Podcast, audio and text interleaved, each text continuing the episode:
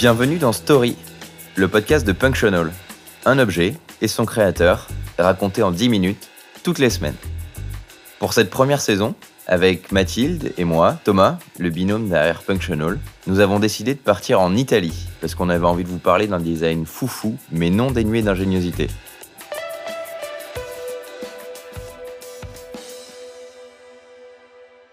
Un siège de tracteur en guise d'assise.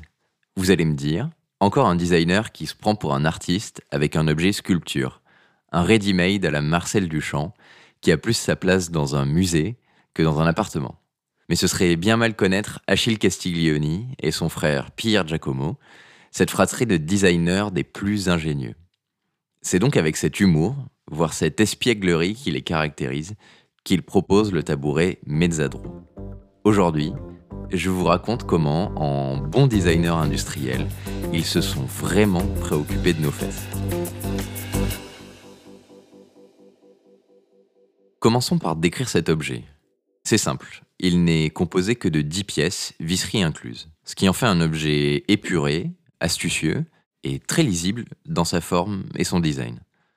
On distingue trois pièces principales. L'assise, en forme de siège d'un vieux tracteur, vous voyez cette assise en métal perforé qui reprend le profil des deux fesses. Le pied, composé d'une lame en acier courbé en forme de C, et une embase en bois clair, quasi cylindrique, orthogonale au pied en acier. On reconnaît là le pragmatisme des frères Castiglioni, pour qui l'objectif est d'atteindre un design minimal où le nombre de pièces minimum permet à l'objet de remplir ses fonctions, d'atteindre le point où il n'est plus possible de faire moins. Le Mezzadro, c'est un objet ultra simple, en apparence. Mais ce serait faux de ne réduire les frères Castiglioni qu'à des créateurs en quête d'un design minimal, et aussi réducteur de ne considérer Mezzadro qu'à sa forme de siège de tracteur façon ready-made. C'est en réalité un objet aux multiples niveaux de lecture. Allez, je vous partage trois visions qui devraient vous donner envie de tester Mezzadro et de mieux découvrir le travail des frères Castiglioni. Le premier niveau de lecture, c'est évidemment celui d'un objet détourné, façon ready-made, comme pouvait le faire Marcel Duchamp. Vous voyez sa célèbre œuvre, et première du genre, roue de bicyclette sur un tabouret, qui date de 1913.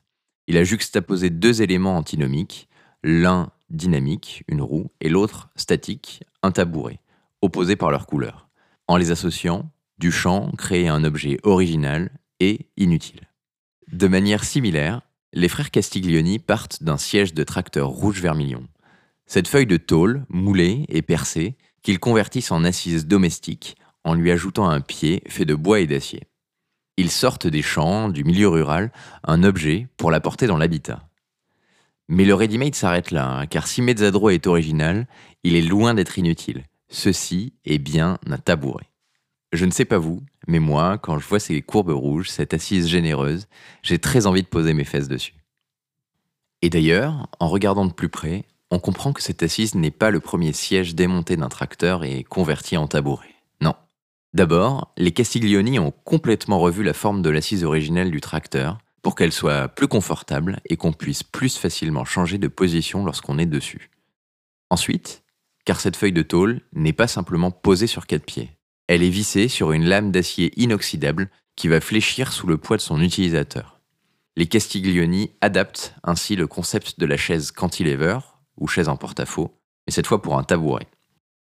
Fait d'autant plus marquant, cela n'est réalisé qu'avec un seul pied, cette lame unique. On se rend compte qu'on est donc très loin du concept de ready-made, où l'objet initial est juste déplacé de son environnement. Il y a une vraie conception technique de l'objet avec Mezzadro, pour lui apporter la bonne flexibilité et le bon confort. Les Castiglioni ont créé un tout nouvel objet, certes inspiré d'un existant, mais auquel on apporte de nouvelles fonctionnalités et un nouvel usage abouti.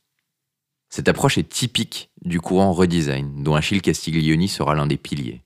Il l'applique également dans Sella, un autre tabouret dessiné à partir d'une selle de vélo, ou dans Toyo, une lampe créée à partir d'un phare de voiture.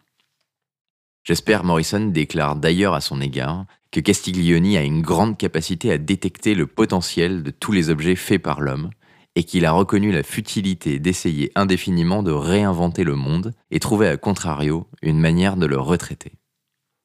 Ready-made à la première lecture, redesign à la seconde lecture, Et enfin, le dernier niveau de lecture est peut-être moins du registre de l'objet, mais plus de celui de la société italienne. Les frères Castiglioni ont toujours été sensibles et attachés à une production en phase avec leur époque. Il faut rappeler qu'à la sortie de la Seconde Guerre mondiale, l'Italie est à genoux. Elle n'est plus qu'une puissance agricole. Son industrie va alors se reconstruire de zéro et verra notamment l'avènement des sociétés Fiat et Piaggio. Ainsi, quand Mezzadro est présenté en 1957, l'Italie se reconstruit après-guerre et est en pleine croissance industrielle. Alors, en baptisant le tabouret Mezzadro, ce qui signifie métayer, ne font-ils pas un clin d'œil à cette société agricole transformée par la mécanisation et l'industrialisation? Derrière Mezzadro, il y a la fratrie la plus connue du design. Achille Castiglioni rejoint après-guerre ses deux frères, Livio et Pierre Giacomo, dans leur studio d'architecture milanais. Mais les projets d'architecture se font rares, alors Achille va leur proposer de se tourner vers le design. Lui est un collectionneur de passoires, de fioles, de râpes à fromage, de maîtres de couture, de lunettes, de jouets en bois. Il avait un regard et une affection pour la beauté de ces objets anonymes. Il voyait en eux une source d'inspiration pour ses créations, comme on peut le voir avec Mezzadro. Si Castiglioni quitte rapidement le studio, les deux cadets auront une carrière prolifique. Ils vont beaucoup concevoir et de manière très fusionnelle. Ils dessinent des objets qui allient toujours simplicité, ingéniosité, et sans l'austérité qui rime souvent avec minimalisme. L'un de ses secrets, Achille l'avoue, est de toujours plaisanter. Alors, qui a envie de tester Mezzadro?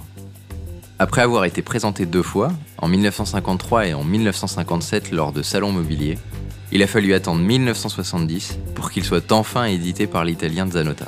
Et c'est toujours le cas. Il est aujourd'hui l'un des best-sellers de l'éditeur, et on comprend bien pourquoi. Je vous retrouve la semaine prochaine pour un nouvel épisode avec un objet des plus explicites. Si cet épisode vous a plu et que vous voulez nous aider à le rendre plus visible, le meilleur moyen est de laisser 5 étoiles et un commentaire, ainsi que de le partager largement. Alors, à très vite pour un nouvel épisode, et d'ici là, rendez-vous sur notre compte Insta pour plus d'histoires.